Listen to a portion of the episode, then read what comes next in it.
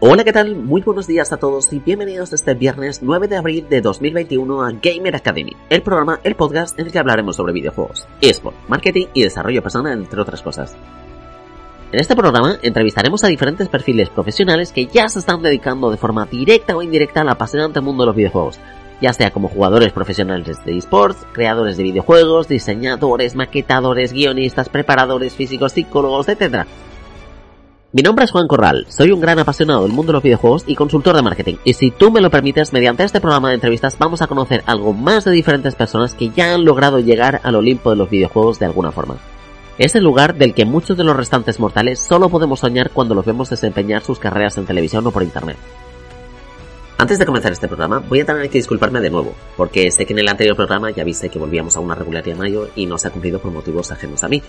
Desde luego no ayuda que me he saltado todos los consejos a la hora de grabar podcast, en los que te aconsejan que tengas un buffer de unos 5 episodios preparados antes de comenzar a subirlos por si hubiera algún problema alguna semana y poder ir tirando de ahí. Y evidentemente yo con la ilusión con la que llevo este programa he decidido mejor vivir al límite y capítulo que grabo, capítulo que subo sin tener que esperar a, tener este remanente. Como iba diciendo, la intención es sí o sí continuar con este proyecto, que aunque requiere muchísimo tiempo y me toca compaginar con un trabajo a tiempo completo y una familia con dos niños pequeños que cuidar en pleno confinamiento con lo que ello implica, aun con todo ese hándicap, yo disfruto enormemente realizando estas entrevistas, por lo que aunque no pueda prometer una continuidad semanal para los podcasts, de momento os prometo que se subirán cuando se pueda, hasta que volvamos a coger un poco de tracción y o encuentre colaboradores que quieran participar en este proyecto y podamos potenciarlo con el cariño que se merece. Dicho ello, y antes de pasar a presentar a los invitados de esta ocasión, no me quiero olvidar de mi particular CTA y pediros encarecidamente vuestra ayuda en forma de feedback para saber qué os parece el programa y el rumbo por el que os gustaría que continuara.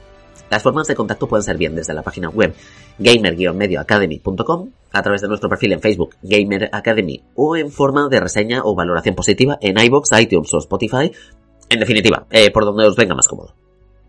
Ahora sí ya dejo de contaros todos los problemas que acarrean a cualquier creador de contenido que se precie y pasamos a la entrevista de esta semana, en la cual, si la línea de internet no ha decidido caerse en el mejor momento, tenemos con nosotros a Luis y a Sandra, gerente y community manager respectivamente de la mítica tienda de videojuegos Canadian Games, en pleno centro de Valencia. Una tienda que lleva abierta desde el año 1992 y de la que pronto cumplirá los 30 años desde su apertura. Como curiosidad, y para que os hagáis una idea de la altísima calidad de juegos que estaban por venir durante el año de apertura de esta tienda, quería comentaros un par de títulos de franquicias que surgieron a lo largo de este año, como pueden ser el inicio de la saga Mortal Kombat, no la primera versión, pero sí la que quizás marcaría un antes y un después en los videojuegos de peleas, como fue el Street Fighter 2 Champion Edition, también una segunda versión, pero igual de importante, el lanzamiento de Sonic 2, y como no, porque mi vena Nintendera no podía ser menos, ese año nos tenía preparados los lanzamientos de Kirby's Dream Land, que, se, que sería el primer videojuego protagonizado por Kirby, y al igual de importante para un servidor, el videojuego de carreras por excelencia, el Super Mario Kart. Igualmente, hay probablemente cientos de referencias más. Los he buscado, doy fe de ello, y por si alguno siente curiosidad, dejaré algunos enlaces en las notas del programa. Pero mi pasión videojueguil tenía que salir por algún lado y no podía dejar de pasar esta oportunidad para mirar lo importantes que han sido muchos juegos en la vida de muchos de nosotros. Muy buenas. Ahora sí. ¿Qué tal Luis? ¿Qué tal Sandra? ¿Cómo estáis? ¿Qué tal? Muy buenas tardes. Pues estamos Hola, buenas tardes. al pie de la tienda. Perfecto. Muchísimas gracias por, por, por conceder esta, esta pequeña entrevista y nada, espero que, que, que se pase rápido y bueno, que, que pueda... Yo estoy convencido de que tenéis ahí un montón de cosas que contar, va a estar muy entretenido y ya te digo, ha, ha despertado bastante interés en, en varias personas que incluso me han preguntado a modo de, oye, no, no, y pregunta esto también. Así que nada, veremos a ver eh, ahora qué tal todo. De todas formas, ahí retomando un poco la presentación que acabo de hacer, que espero todos pues me disculpéis porque ha sido quizás demasiado larga, pero quería yo poner mi, granito de arena para haceros un poco más conscientes del potencial que albergaban los videojuegos y por ende las tiendas que se encargarían posteriormente de venderlos en aquellos tiempos en donde no había mayores posibilidades de encontrarlos. Dicho ello, y viendo el potencial que acabamos de mencionar, no es de extrañar que conforme pasan los años, las tiendas de videojuegos fueran proliferando aprovechando el gran auge que conllevaban. Aunque el paso de los años quizás no haya sido tan generoso con muchas de ellas, que, han tenido que ir cerrando progresivamente y no se han salvado de la criba ni grandes multinacionales que pretendían marcar la diferencia cuando se embarcaron en este terreno, por ejemplo, la multinacional GameStop llegó a España con sus talonarios y compró la cadena de ordenadores Jump, como forma de establecerse rápidamente y desgraciadamente el sueño americano de conquistar todo le duró menos de un par de décadas, hasta que tuvo que ir desapareciendo en diferentes países de Europa, de entre los cuales, aunque más o menos continuó como uno de los bastiones España, pero al final pues terminó cayendo también. Ahora, dicho eso, ¿Cómo surgió la idea inicial de, Canadian Games? Es decir, o sea, ¿en qué momento se os ocurre pensar, oye, esto de, los videojuegos está ganando un potencial muy alto, ¿por qué no buscamos una forma de, meternos más de lleno en este terreno? Porque, según tengo yo entendido, desde, un inicio, Canadian Games era una, empresa franquiciadora y aunque la empresa matriz eh, parece que tuvo que cerrarse, pero afortunadamente vosotros pues, habéis podido continuar sin necesidad de estar bajo el amparo de ellos. Sí, bueno, ¿cómo surge? Pues vamos a ver. En el año 92 en los videojuegos se vendían en el corte inglés, en el corte inglés y en el corte inglés. sí, no había más. También había en Continente, cuando era Continente, y en muy poquitos sitios más, no había ninguna tienda en Valencia. Y la idea surge precisamente de eso, de que no hay ninguna, ningún comercio especializado en videojuegos en Valencia en ese momento. Lo comenté a mi hermano, yo era, yo era jefe de departamento del departamento, del departamento 152, que es mi práctica de videojuegos en el corte inglés de negocio. ¿vale? lo conocía el sector, lógicamente, conocía a los distribuidores, a todos los proveedores, a muchísimos clientes, y le comenté a mi hermano que estaba trabajando en Conforama y, se atrevía a, montar una tienda y me dijo que sí. Pues eso, dicho y hecho, contactamos con proveedores y y bueno, también, eh, también contactamos lógicamente con Antonio Pascual. Antonio Pascual era, es, bueno, Antonio Pascual pero era en ese momento el director, el manager, el presidente de New Software, de New Software Center, la distribuidora de Sega para Cataluña, para la Agencia de Baleares. También era el alma mater de Canadian, de la, de la cadena de franquicia Canadian, Canadian entonces, eh, bueno, estaba en Barcelona y quería expandirse. Y nosotros fuimos la. No, recuerdo cuál, creo que fuimos, la número 14 o la número 15. Ah, se, abrieron 27 tiendas en toda, España cuando Game, Game entonces era. Era Centromail y creo que ni siquiera todavía. Centromail creo que tardó un poquito más en aparecer. Empezó como Mailshop, luego Centromail, pero cuando era cuando Canadian tenía su auge, su apogeo, tenían 12 tiendas y en éramos 27. por una serie de circunstancias que sería muy largo contar, pues en Centromail y otras desaparecieron y otras mm, continuaron independientes. Bueno, mira, por lo menos dentro que cabe, si se mantuvo, aunque sea un poco el, el espíritu del negocio inicial. Bueno, eso también pasó, lo, lo que comentaba también en, en las tiendas de, de GameStop, muchas de ellas se, se transformaron en, tiendas game. O sea, se aprovecharon por, porque, por la localización, por sitio, y dijeron, pues mira, pues estas personas se quedan, y afortunadamente pues se quedaron. Pero muchas de las otras tiendas sí, se cerraron y se, se dejaron perder. Así que bueno, me alegro que en, que en este caso pues vosotros pudierais, pudierais continuar. Vale. Yo lo, lo, que pasa es que ya te digo, tenía la, curiosidad con, con, el tema de la franquicia porque digo, digo, si es que yo he visto hasta en internet, hasta el carnet de Canadian Games, o sea, de, de, socio. Digo, pero yo eso no, no, no, no, caía hasta que lo estuve buscando ahí un poquito. Entonces, por eso me, entró la duda. Bueno, mm, eh, yo estaba trabajando en el corte inglés y, me fichó Canadian, Canadian en Barcelona. Fui el director de todas las, de toda la cadena y también de un nuevo proyecto que era el New Canadian Store. El Canadian Store era una tienda de tres plantas, 1.200 metros cuadrados, en Rambla Cataluña número 2, que bueno, eh, se creó con muchísima ilusión y, la verdad es que tuvo bastante, bastante éxito en, Barcelona. No solamente había videojuegos, había ordenadores, había una tienda Disney, había una crosantería, una librería, un, regalos, eh, discos. Eh. A este paso, o sea, prácticamente yo lo que me viene a la cabeza es, es un Mediamar de turno. O sea, lo que sería ahora mismo. No, existía Mediamar en aquella época.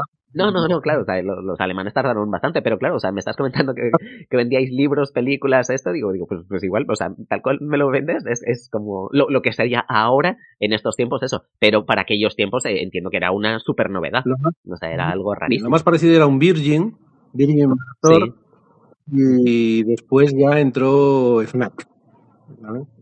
Bueno, la, primera española era New Canadian Store. Wow, vale, perfecto. Vale, a ver, eh, en este caso es eh, llegado a este punto en el que, o sea, ahora mismo, evidentemente, los consumidores tienen todas las posibilidades de, de, comprar sus videojuegos por internet, con envío a domicilio, sin siquiera tener que quitarse el pijama que ha permitido a una tienda física eminentemente presencial no solo continuar compitiendo contra titanes mucho más grandes, sino a ser actualmente un referente a nivel español a la hora de compra de juegos retro. Es decir, entre que la gente se está acostumbrando a la compra de productos digitales, no, no físicos, la pérdida de cercanía a la hora de realizar compras y todo ello sumado a una pandemia mundial que está abocando el comercio local, esto disculparme por la grosería que voy a tener que decir, pero la situación lo requiere, ¿cómo coño lo habéis logrado con una situación tan poco halagueña? O sea, ¿cómo? Es que no, no, no, me cabe, o sea, evidentemente, o sea, los presupuestos con los que puede disponer una, una gran empresa, pues o sea, ya te digo, puede mm, puede cotejar un poco algunos problemas o lo que sea, pero en este caso, o sea, estáis vosotros solos contra el mundo y aún así, o sea, no solo habéis logrado aguantar todos estos años, sino que prácticamente, o sea, estáis anclados como un buen referente. O sea, ¿cómo, cómo lo habéis logrado? o sea, todo lo que está cayendo. Hemos pasado por todo, por varias crisis. La, la crisis del 95, que fue la transición de las consolas de cartucho a, a las de CD. O sea, Play 1 y Saturn, esa fue una crisis gorda pero se, sobrepasó, se, superó y problema. La mayor crisis fue la que empezó en 2007 y a nosotros empezamos a notar en 2008. Y eso sí que fue muy fuerte y la verdad es que lo, hemos pasado muy mal durante unos años. Pero precisamente eso nos hizo recapacitar y pensar que viendo cómo estaba el negocio, cada vez era todo más digital, cada vez era todo más online, Amazon pegaba muy fuerte, eh, la piratería también, que siempre ha existido, pero... Sí, es, justo lo que te quería comentar. Yo digo, digo, a ver, digo, yo me acuerdo en la época de la Play 1, o sea, que el top manta estaba lleno de, de, copias de, de, de, cualquier cosa de, PlayStation 1. O sea, ahí era el piratearte la consola, estaba, estaba a la orden del día. O sea, la gente se compraba la consola, no se compraba los juegos. O sea, eso era cantado y raro era el, los pocos que tenían juegos originales.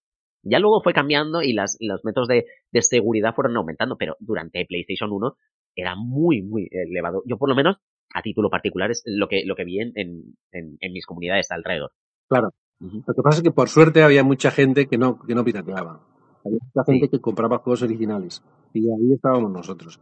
Pero volviendo a, tu pregunta, ¿Sí? nos dimos cuenta que el mercado mm, no iba por ahí y lo que nosotros sabíamos era lo, retro, lo que hasta ese momento no era retro para nosotros porque lo habíamos vivido toda la vida, pero llegó un punto en que se, convertía en, se convertía en retro y había una demanda, y la demanda esa era creciente. Entonces decidimos ir dejando de lado poco a poco eh, los productos nuevos, Play 3, Xbox 360 y demás, aunque seguimos teniéndolo, y lógicamente Switch y Play 5 sin ningún problema. Pero sí irlos, irlos relegando un poco para que pasara, en vez del que fueran el 20%, en vez de que fueran el 80% de la venta, basada en novedades, pasará al 20. Y el retro, en vez del 20, pasará al 80. Es decir, le dimos completamente la vuelta a la tortilla y nos convertimos durante varios años, un proceso muy largo, en una tienda retro que hoy en día es referente a nivel nacional. Claro. Y, y, luego el siguiente paso ya fue el online. Nosotros desde hace 10 años estamos en Facebook, estamos bien ubicados, estamos bien posicionados. Tenemos una clientela de toda España bastante importante. Pero el año pasado ya mm, decíamos, bueno, por el tema del confinamiento y todo esto, tenemos que mm, empezar en eBay o en Wallapop. Entonces, eh, pues una clienta y amiga. Ahí fue donde aparecí yo. Eh, apareció. bueno, que lo cuente ella cómo pasó. Cuéntanos, Sandra, A ver, yo era cliente habitual de Canadian desde mucho tiempo, coleccionista, soy también, y yo creo, a nivel de coleccionismo, de retro, eh, es que te tienes que, a ver, en centros comerciales y en otros sitios, digamos, no puedes comprar retro, te tienes que ir a tiendas de las que existen muy poquitas en España, y para mí era Canadian, Canadian, yo venía muchísimo, y claro, yo siempre pensaba, siempre pensaba que si Canadian se hiciera alguna página o se metiera en páginas de segunda mano a, vender su mercancía y tal, que sería un éxito. Porque hay, hay mucha gente en España que vive en pueblos, no viven en grandes ciudades y no tienen a mano tiendas de videojuegos de segunda mano. Y claro, es que la gente quiere comprar. Y, y nada, yo es que lo veía un filón por, por explotar y nada, y yo llevaba mucho tiempo pensándolo hasta que un día, pues, se lo sugería Luis. básicamente. Sí, no, pues, eh, lo que ocurrió es que llegó con, con José, que es su novio, dijo, si me dejaras, te vendía toda la tienda por Wallapop. y nada, mira, por lo visto se marcó el farol y, lo está consiguiendo, ¿no? no era farol porque yo me di cuenta que no era un farol y le dije, pues cuando quieras, si quieres mañana mismo, empiezas. Y eso es lo que fue, lo que sucedió. Mm. Sí, sí. Desde entonces, pues va bien, empezó poquito, desde cero, se hicieron algunas ventas y poquito a poco, pues ya estamos bien situados en Wallapop, tenemos muchas valoraciones, hay varios clientes que ya son habituales y cada vez va mejor. Sí, en realidad, mm, en el mundo del videojuego, en seis meses nos hemos convertido en el número uno. Sí, no, no, no me extraña en este caso. O sea, entre el catálogo que teníais, el estado que tenéis y que prácticamente o sea, tenéis mucho tino a la hora de, elegir el, catálogo que compráis y saber si es bueno, si no, si puede interesar.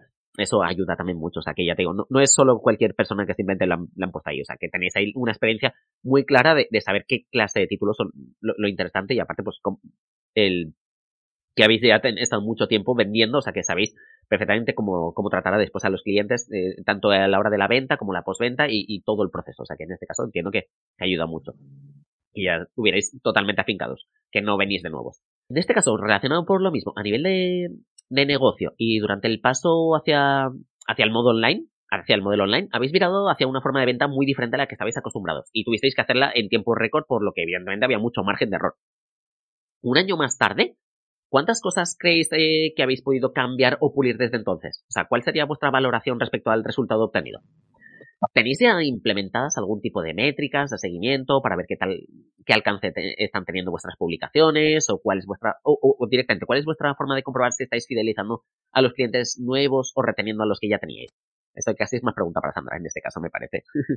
Bueno, a ver, eh, hay muchos clientes que han comprado ya varias veces por Wallapop. Cuando se realiza una venta por Wallapop, dan valoración, la también les valora a ellos más de una vez cuando alguna persona me, me, contacta, yo a lo mejor miro su perfil y digo, vale, no tengo más que ver sus valoraciones y digo, vale, esta persona no es la primera vez que manda, que compra algo en Canadian Games. Aparte de que, bueno, pues como hacemos los envíos y tal, nos dan pues sus datos personales, al final pues te, te suenan ya los nombres y apellidos, y recuerdas lo que les gusta, porque claro, a veces chateas un poquito por, con, con ellos y te preguntan, ¿tenéis este juego? ¿Tenéis esto otro? Y ya pues vas recordando, vale, pues a esta persona sé que le gustan esta clase de juegos y demás y, y se lo vas sugiriendo. Y, claro. Y eso.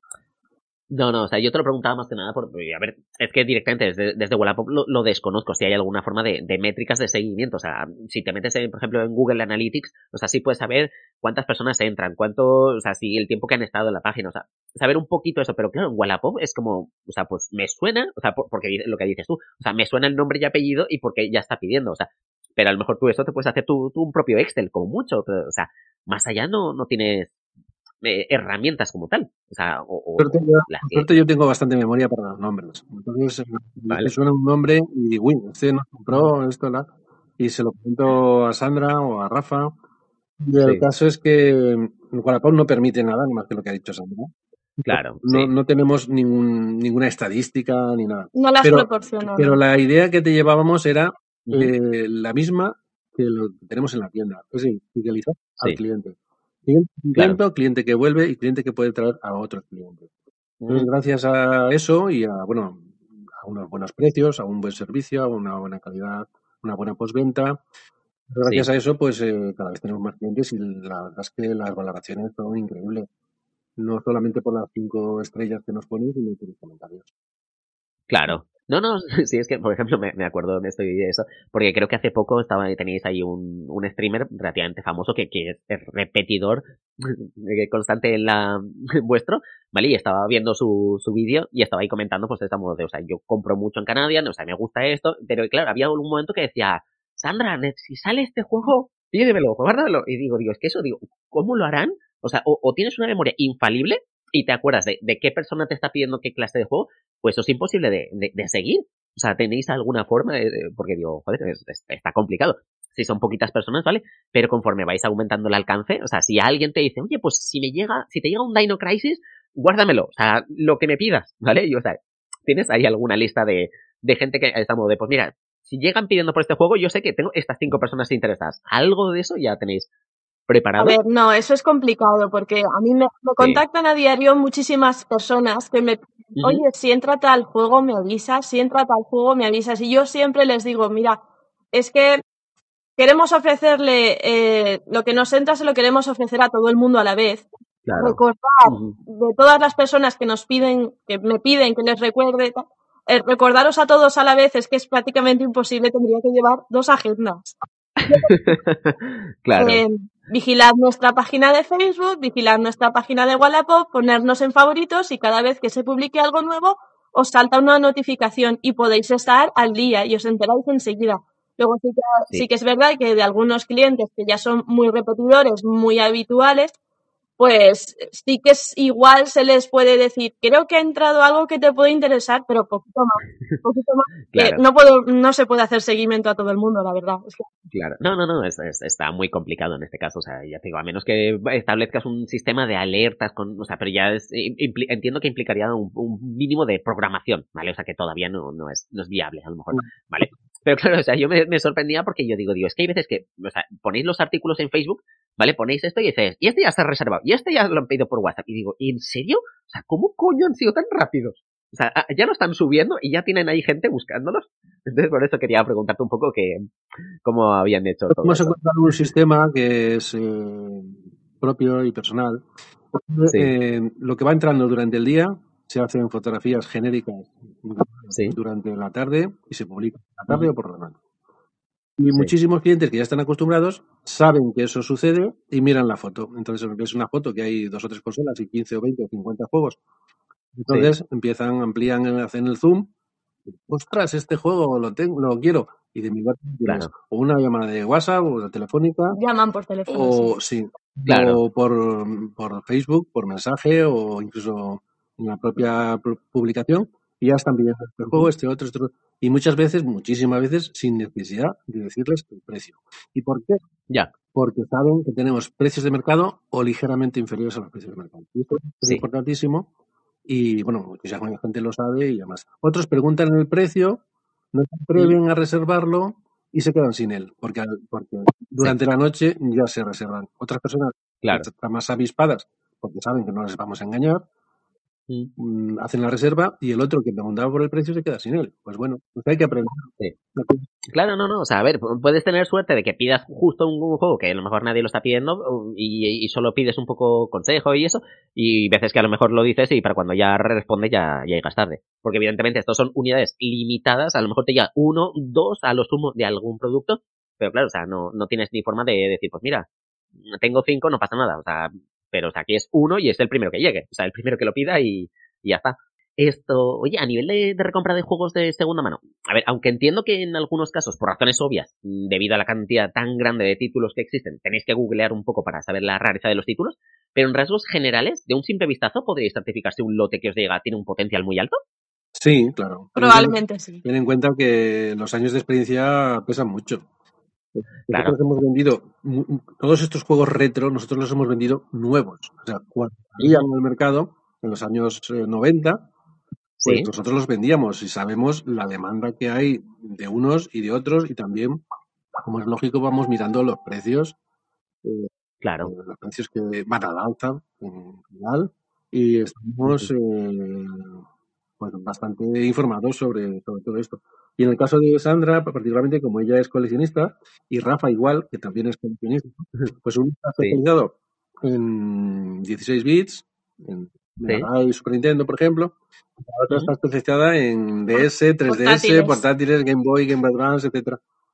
Claro. hace muchísimo, porque eh, si mezclas la experiencia del, de los tres, uno como vendedor de casi 40 años de experiencia, no de 40 años, más, bastante más, y otros con la experiencia mm, que desde niños han estado coleccionando, pues eh, se pueden conseguir eh, a un simple vistazo o, una consulta. Oye, ¿este lote te interesa? Este Y entonces entre los tres pues vamos mm, hilando muy fino. Claro, sí. No, o sea, yo te lo pregunto por más que nada porque evidentemente, o sea, a ojos inexpertos, a ver, esta versión a lo mejor es demasiado obvia, ¿vale? Pero yo me acuerdo, por ejemplo, cuando salió el Shadow of the Colossus, o sea, la gente lo, reconoció como un juegazo eh, de PlayStation 2. Pero sin embargo, el juego anterior, que era el ICO, ¿vale? Era muy desconocido y después fue el que se fue buscando bastante. Pero había mucha gente que, o sea, que lo veía y decía, pues, pues no tengo ni idea de qué es el, o sea, de qué es del mismo estudio y todo. Entonces, o sea, en esa clase de cosas, o sea, que si tú ves, por ejemplo, juegos así, dices, no, e, e, este es raro de localizar, ¿vale? O sea, no es como si fuera un Final Fantasy VII presentado, o sea, que dices, o sea, esto lo sabe todo el mundo y lo puede saber hasta mi madre. O sea, hay títulos que dices, o estás metido en este ambiente, o sea, o no conoces la rareza o la importancia de, algunos títulos, en este caso. Era por ahí mi, duda, pero sí, en, este caso veo que entre lo, que dices, eh, por haber estado vendiendo tanto tiempo y aparte por haber sido coleccionistas y haberlos separado pues un poquito a nivel de, plataformas, tenéis ahí todo bastante cubierto. Todo aparte, eh, entiendo que actualmente vuestra línea de, venta de productos retro es la, que mayor porcentaje de beneficios aporta a día de hoy, que es donde os habéis especializado y, por donde podéis brillar considerando que son productos casi limitados debido a lo difícil de localizarlos y hasta cierto punto de coleccionismo. Pero considerando este punto, si no fuera por ellos, sería muy diferente para vuestra estrategia si solo estuvierais que, limitar a producto nuevo. En este caso creo que ya me lo has respondido un poco porque finalmente pues has dicho que tenías un 89-20 seminuevo, o sea, retro, y habéis eh, girado la balanza en este caso. O sea que más o menos me, doy un poco por respondido, pero igualmente. Si solamente nos dedicáramos a productos nuevos, habríamos cerrado hace ya varios años todos, todos los comercios que ya no existen. Claro, yo es que, por ejemplo, lo, que veía es que, por ejemplo, muchas tiendas de, videojuegos han ido virando su forma de negocio hacia o bien el alquiler de videojuegos, la venta de periféricos, merchandising, ya que a fin de cuentas, pues los videojuegos, a pesar de lo que se pueda creer, no tienen tanto margen de beneficio comparado con otros artículos. ¿Vale? O sea, finalmente, yo recuerdo que, por ejemplo, un peluche te puede dar como un 300% de beneficio, ¿vale? Sin embargo, un juego, pues sobre los 70 euros puede darte, a ver, aquí me lo estoy inventando, pero me suena que eran como 10 euros, algo así. Y entonces, o sea, es como, si sale mal la opción esta, o sea, no, no tiene, no tiene tanto margen de beneficio y sin, sin embargo mucho de, mucho de pérdida. Es muy arriesgado. Mucho de riesgo, sí.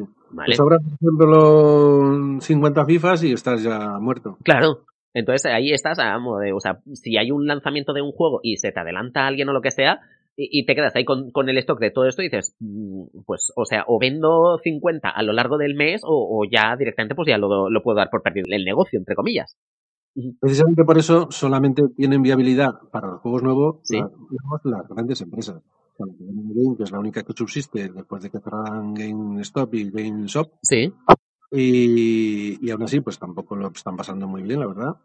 Y, y, luego, pues Amazon por un lado, y luego el Cortín de Sevnac, Mediamar, y para de contar. Es que todas las tiendas pequeñas han desaparecido.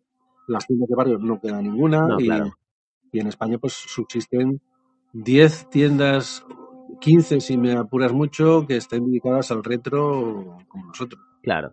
Sí, no, no, es que ya te digo, las grandes empresas, pues ya te digo, pueden permitirse, pues, eh, abarcar más eh, cosas. Dice, pues bueno, mira, porque un media más de turno, si no vende juegos, dice, pues lo compensa con una lavadora, no pasa nada. Pero una tienda de videojuegos es o vendes juegos o no, no hay forma. O sea, aquí no tiene, no tiene más vuelta de hoja. O sea, le tienes que sacar el negocio por esa parte.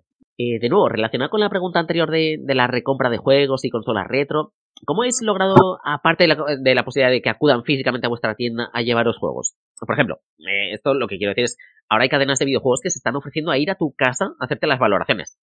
¿Vale? Aquí, de nuevo, tomar esta consulta con pinzas, ¿vale? Porque no puedo dar por válido el 100% de lo que voy a decir, aunque no creo que tan desencaminado, eh, pero tenéis en cuenta que probablemente seáis los que mejores valoraciones dais sobre los juegos. A ver, yo, por ejemplo, recuerdo eh, haber llevado artículos en alguna ocasión al Cash Converter de turno, y a una cadena de videojuegos en la que estuve trabajando, que ya desgraciadamente no existe, y la valoración fue tan sumamente baja que hasta la fecha no entiendo por qué no me guardé como papeles, aunque fuera, porque daba lo mismo el título, el estado, nada, cualquier cosa. O sea, ya te digo, había en muchas ocasiones un precio estándar por juegos de X consola, y ya os confirmo yo que, al ser una consola retro, las compras eran a granel sin mayor importancia.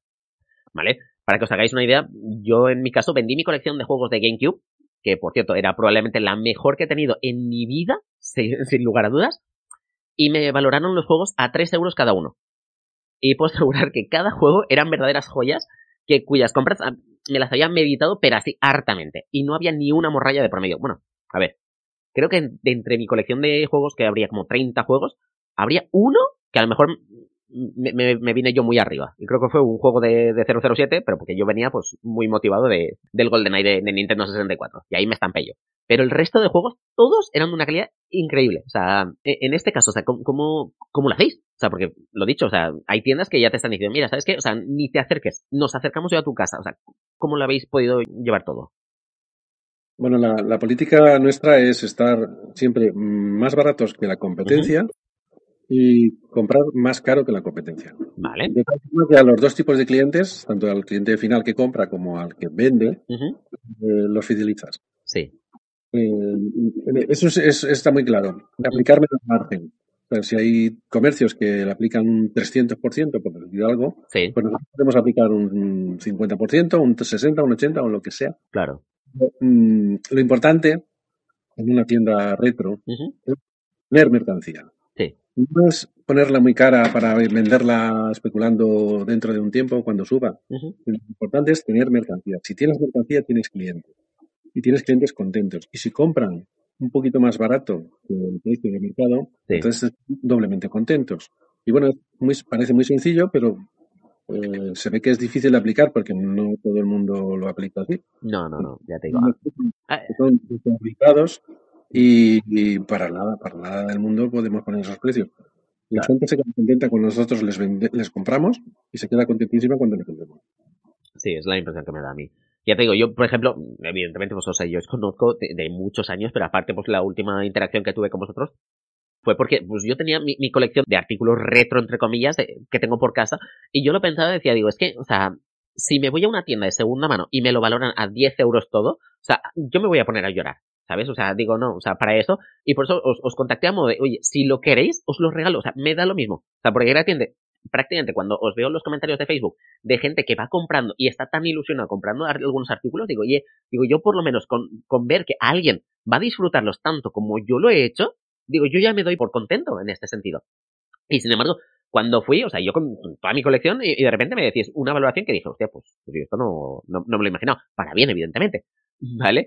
sea que ya te digo, yo, yo quedé hartamente contento con, con, todo. Digo, mira, pues ojalá que aparte de, de, esta valoración, pues yo que sé, después miraba los comentarios de algunas personas que estaban interesados en dichos juegos y digo, ay, ay, por Dios. Digo, pues a ver si disfruta tanto como yo este juego. Y yo que sé, la gente se veía con otra predisposición. O sea, no sentí que, que me compraran así como el lote, así como, bueno, pues tienes tanto, te doy esto. O sea, no, no lo sentí así y, y, lo agradecí mucho. O sea, en este caso, creo que no seré el único que, que le pasen esta, esta clase de casos. Sí, bueno, yo recuerdo que mandaste un mensaje que dijiste que pensabas regalarnos.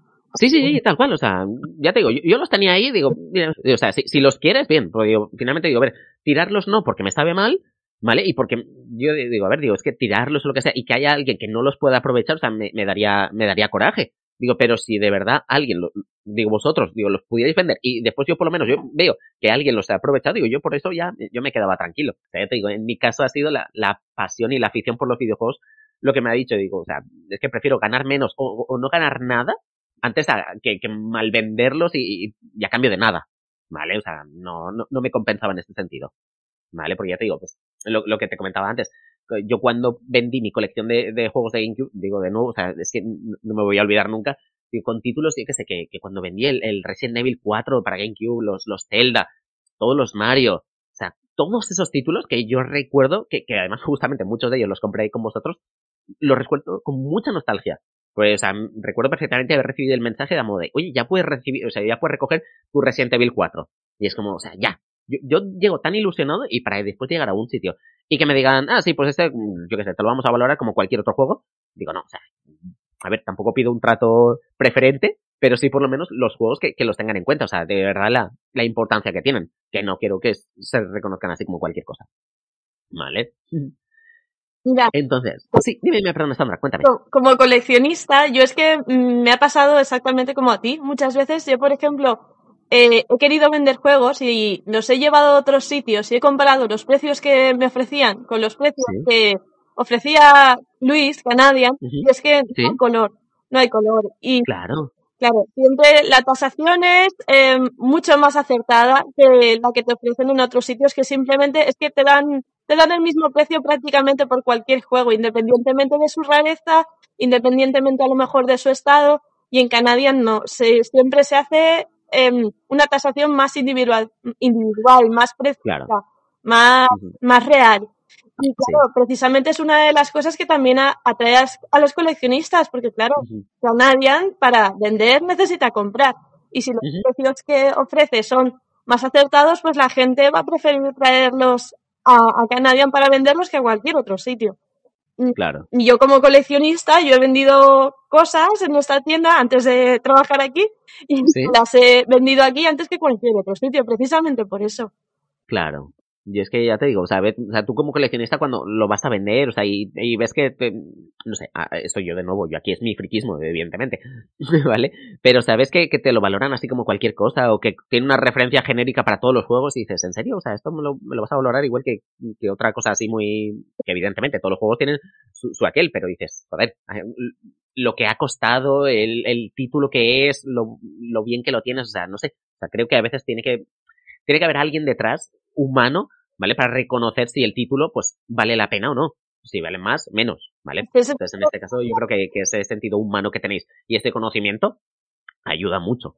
Es que hay, hay cosas que no, no, no tienen sentido. claro. Las empresas, no voy a citar ninguna, compran un juego a dos euros y lo venden a 20. No, no tiene ningún sentido. La, es, es un toma de, de pelo, pero eh, en realidad eh, aceptada por el cliente. O sea, yo no entiendo a los clientes que llevan un montón de juegos a determinada cadena y les dan cuatro chavos o cuatro perras o cuatro duros y se quedan tan contentos. Eh, en otras ocasiones no se han quedado contentos y vienen a Canadian y les damos el doble o el triple. Claro.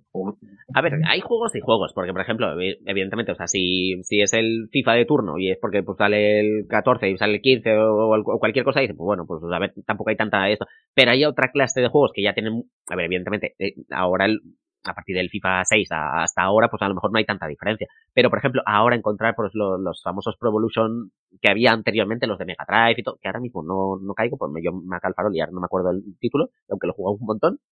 ¿Vale? Que esos sí son muy difíciles de localizar. Pero los actuales que salen un año tras otro, los Call of Duty, lo que sea, digo, a ver, esos entiendo que se han vendido a granel y tampoco van a tener un valor tan simbólico, que a lo mejor lo tienen para, para determinadas personas por, por coleccionismo pero tienen tanta cantidad que a lo mejor, pues mira, los vendes en un sitio o en otro, te van a dar casi lo mismo. Pero otros juegos que a lo mejor tienen un poquito más de valoración retro, entiendo pues que, que esa valoración sea superior, sí, según la persona que, que, lo, que lo reconozca. Bueno, también puede decir Rafa, que está aquí calladito, sí. como coleccionista, que, que era lo que pensaba, ¿no? De, de Canadian y todo esto. Claro. Cuando empezabas a coleccionar y demás. A ver. Sí. Eh, es un poco, ¿cómo decirlo? Yo, yo, bueno, yo al colegio CKK Canadian, ¿vale? Sí. Entonces lo que hacíamos todos era salir del colegio, en modo tromba, sí. lanzar las carteras y ponernos a jugar a las máquinas que no se van a jugar. claro. Y bueno, una cosa que una vez comenté con Luis es que es muy curioso que muchos juegos que en su época estaban como, no digo mal mirados, sino que vendían poco. Sí. ¿Vale? En plan, que te diría yo, RPGs, JRPGs. Sí. Eh, nadie los quería, mm, se vendían uh ahora cuando entra uno de esos, es para entrar al Santo Grial. Sí. Bueno, van a pasar de ser los juegos que nadie quería a, hostia, este juego mm, se va a vender enseguida porque todo el mundo lo busca, todo el mundo quiere ese tipo de juegos. Claro, los juegos que en su día fueron muy escasos o poco vendidos y sin embargo tenían mucha calidad son los que hoy en día la gente busca y, claro, y se, pues nada, se vuelven locos buscándolo. Claro. a ver, te quería comentar también. Eh, ah, sí, como comentábamos eh, previamente, desde hace casi un año estáis funcionando en gran medida y muy positivamente a nivel online, pero a nivel presencial creo que estáis teniendo muy, muy buena acogida de, de gente que acude regularmente a vuestra tienda a vender artículos. Habéis tenido la oportunidad de conocer a personas que, aunque en algunas ocasiones algo desconocidas, pero bastante expertas en algunos juegos, por ejemplo, me, suena que en alguna ocasión os ha visitado el campeón de España del, videojuego, del videojuego Columns, que para los que no les suene, pues sería la competencia directa que, trató de desbancar al Tetris en su momento, y que Sega sacó en varias de sus consolas. Yo en su momento lo jugué en la Game Gear, ¿vale? Y le metí muchas horas, ¿vale? Así que cuando vi el, la persona que, os visitó y todo, dije, ah, mira qué recuerdo, ¿vale? yo soy Martí. Sí. Pues mira, referente a esto, por ejemplo, tenía una petición que, que me, han hecho aquí por privado, un, ¿vale? Mi, mi, amigo Jonás, colaborador del, del, viejo ya podcast como Breakers, nos comentaba que tenía mucha curiosidad por saber lo más raro que hayan tenido a nivel de, o sea, que os hayan vendido a nivel de valor o rareza. ¿Vale? Y de paso también alguna anécdota también de, de, los años, es decir, pues un poquito que nos contaréis también, pues a nivel tienda física, qué clase de anécdotas curiosas tenéis del tipo de personas famosas que os han, que habéis reconocido o se han presentado directamente. ¿Vale? Algún tipo de persona que digas, pues mira, recuerdo aquella vez que vino X persona y, y nos estuviste un rato hablando o lo que sea, o él mismo se presentó a modo, oye, mira, soy este. ¿Tenéis ahí alguna...? Muchísimas, muchísimas. Políticos, bastante conocidos, eh, futbolistas, entrenadores de fútbol. Recientemente un youtuber muy conocido. wow, bien. De todo. Pero bueno, como, juegos rarezas, sí. la rareza mayor fue hace muy poquito, un juego que se vendió anteayer. Sí. Es un Darkseid, Darkseid 32X, que fue el último juego que se que salió para la consola 32X en Europa y que no salió ni en Japón ni en Estados Unidos. Wow. Y solamente una tirada de mil unidades. Así que imagínate los precios que alcanza ese juego. Y aquí hemos tenido uno. Aquí hemos tenido uno y se ha vendido hace poco. Como anécdotas hay miles y miles, pero mira, por ejemplo, la gracia que nos hace mm, comprar una consola a un cliente sí. y volvérsela a vender ese mismo, esa misma consola, esa ese mismo ejemplar con el mismo número de serie al mismo cliente. hay, hay, algunos que no, no, se pueden eh, no se pueden desprender de sus consolas y, y, tienen el, el, remordimiento ahí a flor de piel, entiendo. Sí. De hecho, incluso se da el caso de que algunos que la, nos la venden porque tienen necesidad. Sí. Luego dicen, oye, eh, ¿puedes hacer una señal para recomprarla? bueno, pues, pues no, hay ningún problema. Tiene un valor sentimental, sí. Con los juegos sucede menos, pero con las consolas sucede muchísimo, porque a lo mejor es un regalo, o cuando tomaron la comunión, o cuando mil cosas, mil circunstancias, y les cuesta mucho desprenderse de, de sus consolas. Pero vamos, anécdotas, pues eh, miles, miles. Hemos visto escenas de Gran Theft Auto antes de que saliera el Gran Theft Auto. Estamos justo enfrente de la Jefatura Central de Policía a un, a un delincuente o presunto delincuente, no sé, desde los pisos, eh, bajar a la calle eh, y a punta, de, a punta de pistola a asaltar a un coche, sacarlo y, y meterse en el coche y, y salir corriendo y, después la policía Y el auto no había salido todavía. Vale, no, no, o sea, cuando me has dicho lo de escenas de grande foto, o sea, no, me imaginaba que sí, efectivamente, sí era muy, muy acertado el ejemplo. Madre mía. Vale, y por ejemplo, bueno, o sea, bueno, es que te preguntaría alguna persona famosa, entre comillas, pero vamos, en este caso ya me has dicho que, que han pasado por ahí por la tienda un montón de personas. Ahí prácticamente te, te falta hacer, haceros un, como los restaurantes que estás en un, un salón de la fama, con todas las fotos ahí estrechando a manos con todos. Fotos tenemos, tenemos fotos de Quique Sánchez Flores, que es entrenador de fútbol, cuando era jugador del Valencia y del Real Madrid. Pues ha continuado viniendo regularmente, o él o su, su esposa. Sí. Y sus hijos. bueno, eh, luego, pues no sé, políticos, pues como Esteban González Pons, eh, jugadores de fútbol como, como Álvaro, en política también la que se llama Johnson de apellido, que no recuerdo el nombre, Lola, Johnson. Eh, bueno, hay es normal, es normal, porque es una y lo mismo que nos pasa a nosotros, pues le pasará a otras tiendas que van. Sí, sí, sí. y a nivel de, jugadores de, esports, por ejemplo, alguno o, o, youtubers, o sea, por ejemplo, por ejemplo sí me, has comentado alguno, pero por ejemplo algún jugador, o eso ya directamente es más difícil de reconocer en este caso. Ha venido a, a Valencia, pero vendrá porque es Al de la, de la caverna, del, game. claro. Y la verdad es que es, es, muy buen cliente y nos enteramos que era youtuber desde hace poquito. Pero él, compraba, compraba, compraba y nosotros no sabíamos nada y ni él no nos decía nada hasta que llegó un momento en que, bueno, Sandra averiguó. Claro, eh, llevaba varios meses comprando, ya era cliente habitual, hasta que un día por, pues por chat me dijo, pero bueno, ¿sabes que yo soy tal? Y dije, no, no me lo creo. claro, o sea, todo este tiempo ahí relacionándote con él y sin saber eso. Qué guay. Mándame un vídeo, mándame un audio de voz. Y me mandó un vídeo en el que decía, hola Sandra, soy tal. y dije, no, pues, no, no, y fue una gran sorpresa. Qué guay. Sí, sí, sí. No, bueno, es que evidentemente por, por ah, el nombre alguna persona te puede sonar, pero a menos que lo veáis físicamente, pues que lo reconozcas, ¿vale? Ahí está, está complicado. Oye, y, referente a, todas las cosas que, os llegan, ¿os vais recibiendo packs más o menos regularmente de gente que lleva, pues, esos juegos, consolas, a la tienda a vender?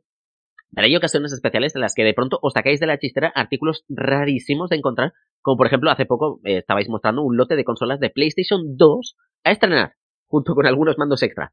O sea, esta clase de reliquias, ¿cómo? Espera, bueno, lo iba, te puedes imaginar, ¿cómo las encontráis? O sea, desde luego a mi cabeza pues solo vienen a parar pues pensamientos como los programas de, de televisión de estos que van comprando en subastas almacenes enteros, pero aun con este pensamiento, o sea, puedes interpretar que que habéis encontrado alguna ganga suelta, pero lo de los lotes, aunque entiendo que no es fruto de la casualidad, sino más bien de saber dónde comprar y qué comprar, pero me sigue impresionando sobremanera. O sea, ¿cómo llegáis a estos puntos? O sea, porque, pues lo he dicho, o sea, ¿hay alguna cosa suelta? Vale. Pero, ¿e-, ¿esta clase de, de lotes? Es que no jugamos a la lotería, pero tenemos muchísima suerte. Vale. Realmente no nos movemos, no nos movemos porque estamos en pues desde las 10 de la mañana hasta las 8 de la tarde aquí no nos podemos desplazar a ningún uh -huh. Pero sí que es cierto que la fama de Canadian, de que Canadian ¿Sí? compra y Canadian paga bien, pues se uh -huh. cada vez más y mucha gente nos trae lotes, pero no de Valencia, sino de toda España. Recibimos lotes de toda España. Gente que confía en nosotros, que nos manda los paquetes ¿Sí? y nos dice, toma, valóramelo y luego pues eh, me, me, mandas el dinero o me descuentas de otra cosa que quiero comprarte, etcétera, uh -huh. Eso cada vez va a más. Entonces, a veces surgen esos lotes extrañísimos, por ejemplo, mira, de, comentas de, de PlayStation, de, uh -huh. que son dos precintadas, pues dos, en, hemos tenido dos lotes. El sí. primero, que aparecieron unas consolas eh, que se las vendió Sony a Heineken, ¿Sí? la cervecera Heineken, y Heineken eh, las donó o las regaló, hizo algún tipo de promoción que no lo sabemos. Sí. Se llama promoción fallas, porque en la caja que nos vino venía claramente eso. Promoción sí. fallas 2007. ¿Qué pasó con esas cosas? No tenemos ni idea. o sea, alguien se las guardó y aparecieron 13 años después eh, o 14 años después y, y, nos las trajeron nosotros. Nosotros pues las hemos vendido. Y a raíz de eso, otra uh -huh. persona que tenía en, en, otra provincia de España eh, tenía también consolas. ¿Sí? Nos mandó el otro día seis, un lote con seis, con seis máquinas iguales. O sea, es wow. un efecto llamada. Y sucede a menudo. Eh, anunciamos algo que acaba de entrar y cualquier persona que lo, que lo ve y ve el precio que le hemos puesto, diga, ah, ¿Sí? han puesto este precio, por ejemplo, no sé, 200 euros, pues a lo mejor me pueden pagar 100 o 150, 125 o 100. Claro. Y entonces vienen por el efecto llamada. Uh -huh. Entonces, mm, realmente es que no hacemos nada, es que es cuestión de suerte, de verdad. Cuando, lleva, cuando llevas tantos años comprando a un precio razonable claro. y vendiendo a un precio razonable, al final sí. se corre la voz, un coleccionista conoce a otro y a otro uh -huh. y a otro y, y, recomiendan la tienda. Y hasta es que funciona así. Claro. Que dice que quite juegos a la basura, vienen a la tienda y tiene juegazos. Sí. Ah, por cierto, eh, a título particular, ¿vale? ¿Podíais comentar más o menos eh, vosotros, sobre todo a nivel de, de toda la trayectoria que tenéis, ¿cuál ha sido para vosotros una época dorada que recordáis con gran nostalgia o cariño? O sea, o bien por, por los títulos que salieron, o porque fue algún momento en concreto que, que recordéis. También depende de la edad de cada uno. Para mí, evidentemente, los años 90.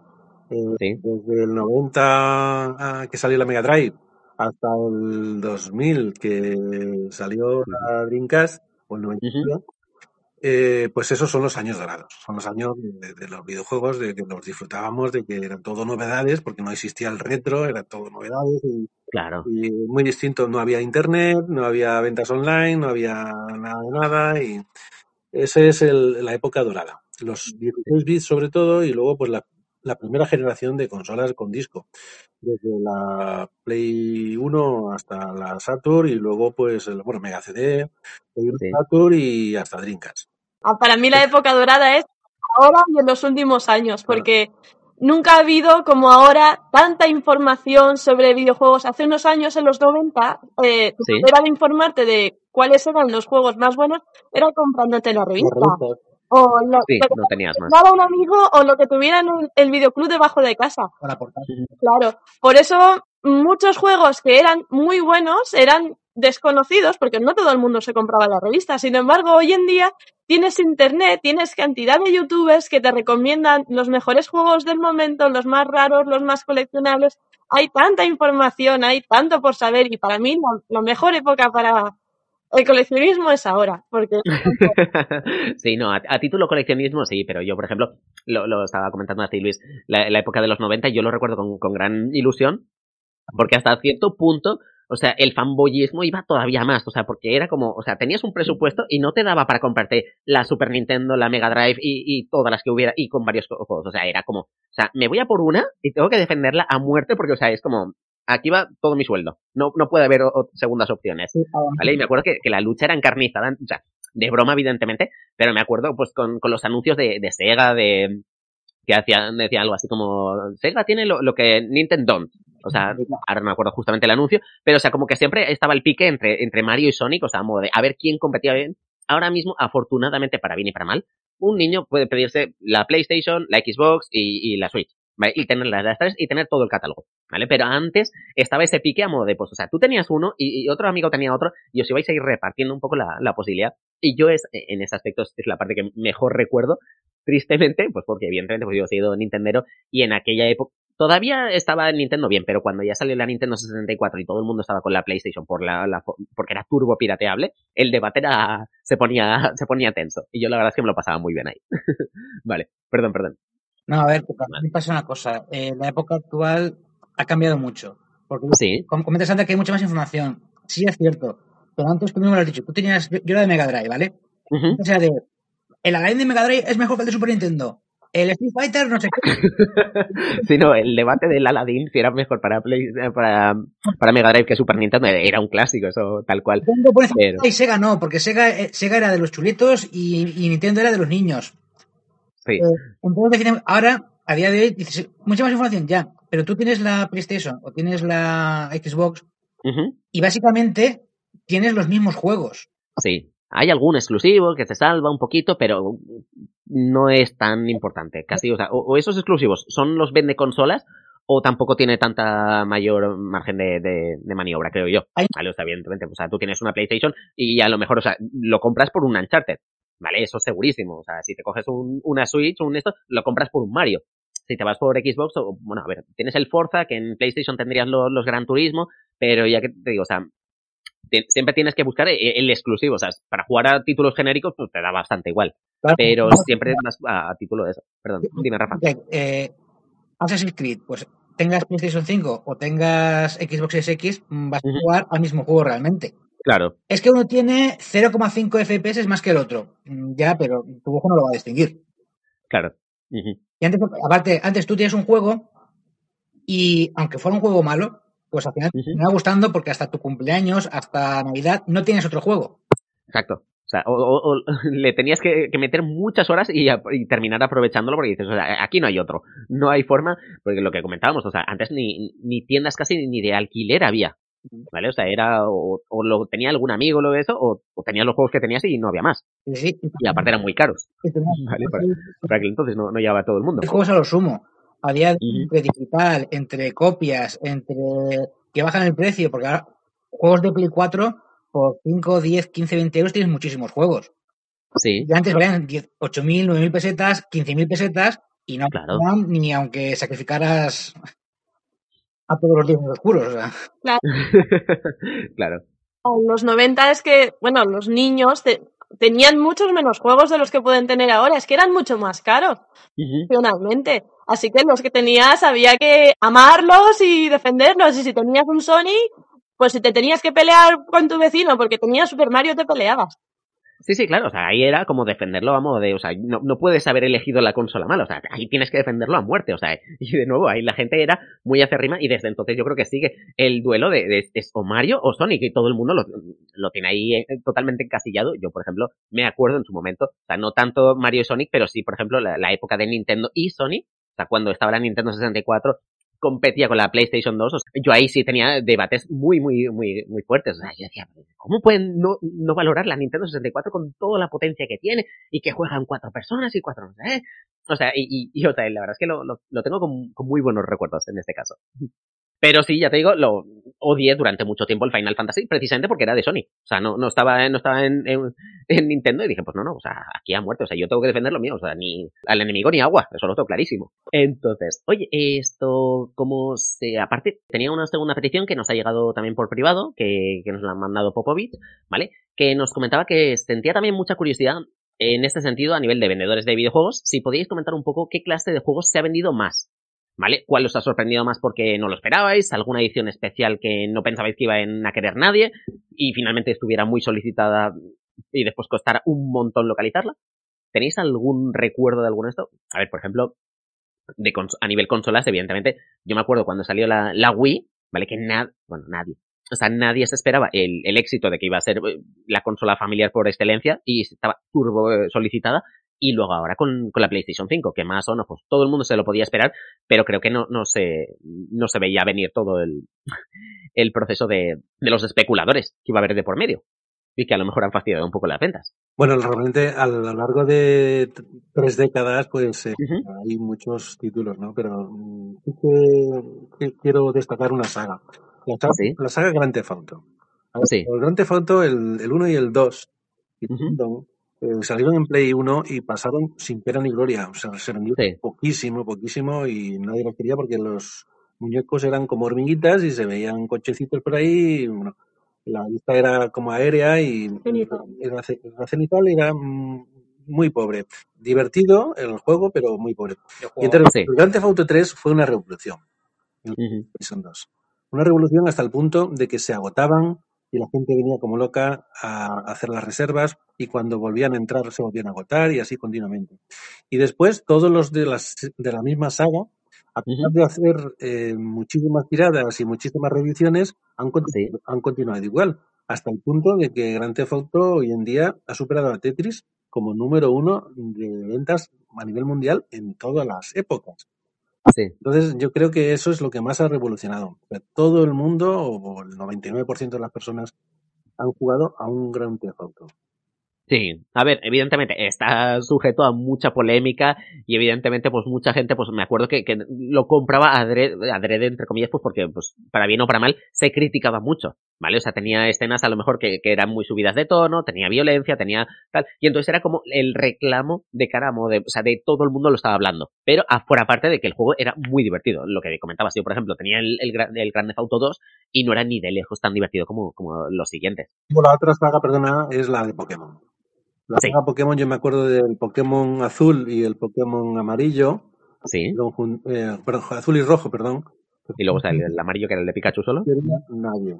Y llegaron unas navidades y entonces todo el mundo, porque Nintendo hacía unas campañas de televisión. Y fue el estreno de la serie en Telecinco también. Entonces, entonces fue un boom enorme, tremendo, y teníamos que ir como locos, como Nintendo no tenía, teníamos que ir como locos buscando por las grandes superficies juegos de Pokémon mi hermano y yo, comprábamos a PvP y los vendíamos 5 o 10 euros más caros. Pero es que la gente se quedaba contentísima porque la habían, habían conseguido el Pokémon que querían sus hijos y demás. Claro.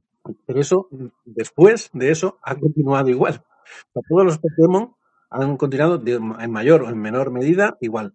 Y incluso los que se venden de segunda mano, o los que ya se consideran retro, sigue habiendo una demanda tremenda, enorme.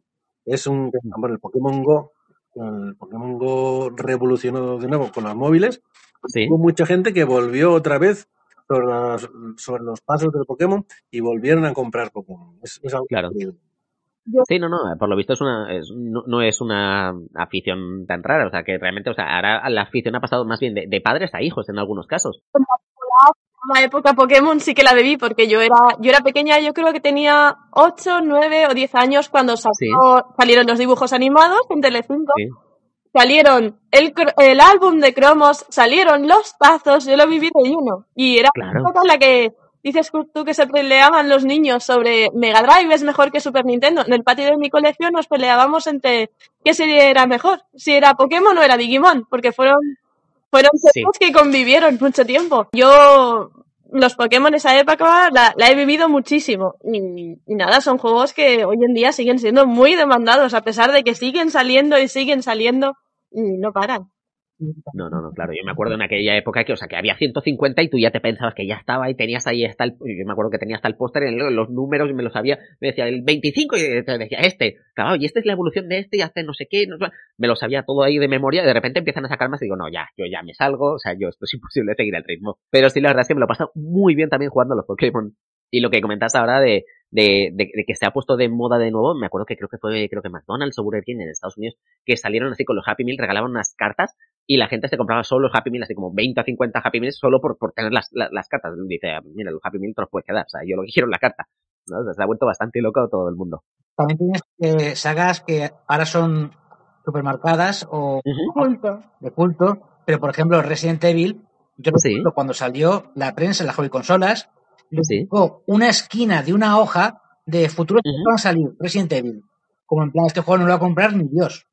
Sí. Y sin embargo, Resident Evil, pues a día de hoy, eh, va a ser el 8 dentro de poco, es de las medidas en la historia de Capcom. Y tiene películas. Y películas, y, series, y cómics, etcétera, etcétera. O Silent Hill, que Silent Hill era de Konami en plan de, bueno, hacer un juego y lo que os salga lo publicáis. Y a día de hoy Silent Hill, bueno, la está muerta por circunstancias de, de Konami, y, pero es uno de los juegos míticos en la historia de, de, toda la historia. Hay algunos títulos que sí se han envejecido positivamente y da gusto que todavía se puedan encontrar de vuelta y, revivir algunos títulos que, en su momento pues pasaron un poco desapercibidos por así decirlo, porque finalmente pues, son juegos muy buenos, como lo que estás comentando. De la gente que no pudo disfrutar en su momento de los, de los primeros Resident Evil, evidentemente luego cuando ya salieron el 1, el 2, el 3, el, el el, el Nemesis, ¿vale? O sea, ahí ya todo el mundo ya se estuvo volviendo loquísimo con, con estos juegos y ya empezaron a buscarlo. Hay algunos un poquito más suelto y eso, que, cuesta más, pero afortunadamente ahora ya pues es un poquito más fácil de, localizar alguno y la gente sí los, los está disfrutando. Y eso es lo, lo, bueno, que, que tienen historias tan buenas y tan profundas que da lo mismo en el momento de que, la, que lo estés jugando. Esto, luego a nivel de, de, venta, te quería preguntar yo, esto eh, nos, nos comentaban, a ver, eh, a nivel de perfil de comprador hoy en día, y si habéis notado alguna evolución al respecto. Es decir, al comienzo, y a riesgo de, rescatar tópicos, pero considerando un par de, de décadas atrás, los videojuegos eran consumidos mayoritariamente por hombres. Aunque esta situación ha ido afortunadamente variando drásticamente y en los últimos años se ha ido reduciendo la brecha, enormemente por cierto, y el consumidor femenino está alcanzando cuotas muy importantes en el sector, que por cierto lo había estado mirando y yo no lo sabía, pero según el, el medio de noticias británico The Guardian, publicó un informe en el que indicaba que en 2014, ya un poquito más tarde, hace, lo, presentaron el año pasado, pero el estudio es del 2014, el 52% de los gamers ya eran mujeres. En este caso, o sea, vosotros a nivel tienda física habéis visto ese cambio. Sí, se ha notado muchísimo y se, ve, se ha visto la evolución, como es lógico. En el año 92, pues sí. el 99% eran hombres niños, adolescentes, adultos, padres o tíos o abuelos. Claro. Y algunas madres o familias enteras que venían a comprar videojuegos. Eh, con el tiempo eh, ha ido cambiando. Nintendo ha hecho mucho, mucho en favor de la mujer. Claro. A ver, los, los Pokémon sobre todo han ayudado muchísimo y después ha habido muchos juegos que finalmente da lo mismo el género que tengas, o sea, prácticamente los puedes disfrutar y es, son muy atractivos de, de, de, hacia todo el mundo. Y por ejemplo, el Pokémon rojo, el Pokémon azul y el amarillo, que fueron los primeros que salieron, no te, dejaban, no, no te dejaban elegir el género del personaje. Sí, ¿Vale? O sea, ya te digo, yo, por ejemplo, me acuerdo de eso, que, que los primeros ya que empezaron así con Nintendo, empezó a ayudar mucho. Después, por ejemplo, evidentemente es mucho estigmatizar, pero los Sims ayudaron también un montón, ¿vale? A que muchísimas personas también se metieran a, jugar. Ya ni siquiera eh, hombres, mujeres o lo que sea, hasta gente que era totalmente ajena a los juegos. Fue interesante el hecho de ser, independientemente de, de cómo lo lograran, pero por lo menos empezaron a, a, a evitar ese, esa brecha. Influyó mucho también Brain Training, Sí. Eh, que me, metió a muchísimas personas y bastantes mujeres, mujeres sí. ya de, cierta edad, en el mundo de los, de los videojuegos uh -huh. y, también. y Nintendogs para cuidar los perritos, jugar con ellos y también, bueno, el, el Wi-Fi, eh, todas estas cosas que han, han ido eh, despertando el interés por los videojuegos de, de personas del sexo femenino. De y por otra parte, Nintendo cuando sacó la Wii. La Wii era una consola familiar, siempre ha familiar.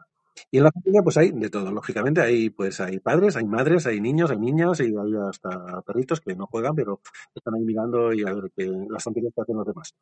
Sí. Entonces, eh, quien se acostumbra a jugar en familia, seas niño o seas niña, pues luego sigues jugando cuando eres adolescente y cuando eres adulto. Y, y esa generación de, de niñas de otra época, que mm, la Wii salió en el 2000, en 2007, pues eh, estamos en el 2021. Es decir, que ya eh, son bastante más que adolescentes lógicamente pues están jugando. Sí que es cierto que tenemos cada vez más clientas. Y, mm, y la clientela femenina es cada vez más, es, más selectiva. Se, juegan a juegos que podrían sorprender antiguamente, ahora ya no. Call of Duty o tipo Hero War o Halo, cosas de este tipo. Por supuesto, ya no hablemos de Fortnite, porque ya habla, ahí está todo el mundo metido. Em, y luego, pues están los eh, juegos que no tienen ninguna connotación sexual. Sí. Cualquier persona y da exactamente igual. Entonces, eh, el tema del, sexismo en, los videojuegos, pues está maltratado. Está maltratado. No maltratado, no maltratado. Bueno, afortunadamente, ahora ya te digo, eh, ya no solo a nivel de, jugadores, sino o sea, mujeres dentro de, del, del, mundo de los videojuegos a nivel de creación y, todo el proceso está aumentando drásticamente. No drásticamente, pero bueno, evidentemente, o sea, partiendo del, del, porcentaje tan bajo que tenía ahora al que haya, o sea, es un salto muy grande. Entonces, son las que ahora mismo están, aparte, haciendo un gran cambio en, la industria y eso siempre es de, de agradecer en este caso. Ahora, porque evidentemente pues son muchas que hace 20 años a lo mejor pues si lo hubieran planteado en su familia, tanto si que quieren jugar como que quieren desarrollar juegos, hubieran a lo mejor sido un poco mal vistas, entre comillas, o sea, como, ¿por qué? Cruelmente, evidentemente. Y ahora, afortunadamente, pues todo el mundo ya lo ve pues como una afición más y como que finalmente, o sea, no, no hay distinción y porque no puede jugar cualquier persona. O sea, que en este caso me, me alegro. Y ya por último, ya nos, nos quiero entretener más. En, en cuanto a la época actual, ¿qué, ¿qué ideas o planteamientos tenéis pensados para un futuro? Es decir, tenéis hay colaboraciones con youtubers famosos, enlaces de afiliados, vais a poner una web propia, alguna cosa que tengáis ahí preparada. Bueno, lo de la web lo hemos descartado porque mm, hoy en día eh, Wallapop funciona cada vez mejor y, y, hemos visto que ahí está el público y que la accesibilidad de nuestros productos en nuestro catálogo en Wallapop, que ahora son 3.500 artículos, y va creciendo día a día, pues es, es facilísimo y llegamos a todas partes, no solamente a, España, sino a Europa. A, Europa. Claro. La, la, aplicación Wallapop mm, llega a Europa, aunque no se pueden hacer envíos, ¿no? Pero hay muchos extranjeros de Europa que son coleccionistas y se instalan Wallapop. Se instalan Wallapop adrede porque ven que nuestro mercado español es accesible, que todavía no está tan caro como en otros países y hay algunos, algunos productos bastante interesantes. Entonces, eh, nosotros pensamos continuar con Wallapop, no, no, no queremos meter dinero ahí y por supuesto no vamos a hacer una, una página web porque no tiene, no tiene hoy en día sentido. Claro, me imagino. A ver, o sea, si finalmente, si la página de Wallapop funciona, pues es algo así como, mira, si funciona, no lo toques. Entiendo yo de esa forma. O sea, ya te digo, a lo mejor hacer la inversión de meterte en una página web y a lo mejor ver que no tiene el resultado esperado, lo que sea, cuando sabes que esto está funcionando bien, a lo mejor pues no es necesario. Si hubiera algún cambio de paradigma, lo que sea, a ver, es que no es, por ejemplo, como que estéis confiando solo en Facebook o solo en eso, o sea, como que directamente te digan, pues no, es que cerramos la página de Facebook y, ya, o sea, olvídate de todo, ¿vale? O los ingresos de, de YouTube. O sea, aquí en este caso, o sea, es como, bueno, pues a ver, nosotros lo anunciamos aquí, pero luego el trato con los clientes y todo, o sea, eso lo, llevamos todos, todos vosotros. O sea, que no, no tiene tanto problema si hubiera algún cambio de política en Wallapop que, que os implique hacer un cambio. Dice, pues, pues, ¿sabes qué? Pliego y me voy a otro sitio. ¿Vale? O sea, que no, no sería tan grave. Sí, nos, adaptaríamos, desde luego. Si la tenemos, pues haríamos todo lo posible por mantenerla y, y no, no creo que fuese demasiada pérdida. Vale, pues eso. Y nada, dicho esto, ya solo me queda preguntaros, pues eso, eh, las redes sociales, dónde os pueden localizar, formas de contacto, etcétera. ¿Dónde estáis? Estamos. Que lo que no os conozcan raro sería, pero bueno, por lo menos, a ver si que os puedan localizar mejor. Estamos en la Gran Vía Fernando el Católico número 2, en, Valencia. Sí. Y en Wallapop, pues simplemente es teclear Canadian Games en el buscador de Wallapop y ya salimos de inmediato porque tenemos una cuenta pro y bueno, es, es automático. En Facebook, pues eh, videojuegos Canadian o Canadian Perfecto. Eh, muy sencillo y bueno, siempre respondemos, siempre estamos. En el buscador de Google también, Canadian Games. Claro. Y bueno, os doy fe también de, que a través de, la página de Facebook también tenéis un enlace a vuestro propio WhatsApp y, contestáis sin problema. O sea que en este caso, o sea, yo lo, he comprobado y, y, ha funcionado muy bien. Con todo esto, nos despedimos por hoy. Mil gracias a Luis y a todo su equipo por concedernos un rato libre en el que poder realizar la entrevista, que para poder realizarla los pobres han tenido que hacerla fuera de las horas de apertura de la tienda. Y como alguno habrá escuchado de fondo, ya lo estaban reclamando por teléfono, aún no siendo siquiera la hora de volver al ruedo. Gracias, muy buenas tardes. Como decía, muchas gracias por quedaros hasta el final. No olvidéis darle a me gusta, dejar un comentario amable diciendo que os ha parecido el programa, poner 5 estrellas, compartirlo en vuestras redes sociales si os ha gustado el programa y si no os ha gustado, decídnoslo también. Que a fin de cuentas, y citando a la gran Sony, esto es para vosotros jugadores. Muchas gracias y nos vemos en el próximo programa. Ah, y aunque está algo abandonada, pero también podéis encontrarnos en nuestra página web Gamer-Medio Academy o en nuestra página de Facebook también como Gamer Academy. Por cierto, como curiosidad, si alguien se sorprende o, piensa que hay algún error con el tema de las fechas, ¿vale? No, no las hay. La fecha del 9 de abril es la correcta. Lo que pasa es que en el guion tengo marcado que es el 9 de abril. La entrevista se realizó el 9 de abril y ha pasado prácticamente una semana desde que tengo pendiente eh, terminar de editar el dichoso audio. Digo dichoso porque he tenido un montón de problemas, ¿vale? Y ya te digo, ha sido perder toda la información, tener que volverla a editar, de esos fallos que dices, ¿por, qué no guardar cada X tiempo para que no te pase nada? Pues plan, se va la luz de casa, lo pierdes todo el proyecto y dices, bueno, pues nada, pues otra vez a coger toda la grabación y volverla a editar. Y evidentemente pues que se junta con, con los niños, el trabajo y todo, que está siendo especialmente duro últimamente. Así que de nuevo, disculparme por, por la demora, ya te digo, es, ahora mismo estoy hablando muy bajito porque pues tengo los dos niños durmiendo y son las dos de la mañana. Así que, por favor, darle un poco de cariño, disculparme y, y lo dicho, cualquier sugerencia que tengáis, estoy a, a título de correo electrónico, mensaje, lo que haga falta. ¿Vale? Un saludo y nos vemos. Gracias.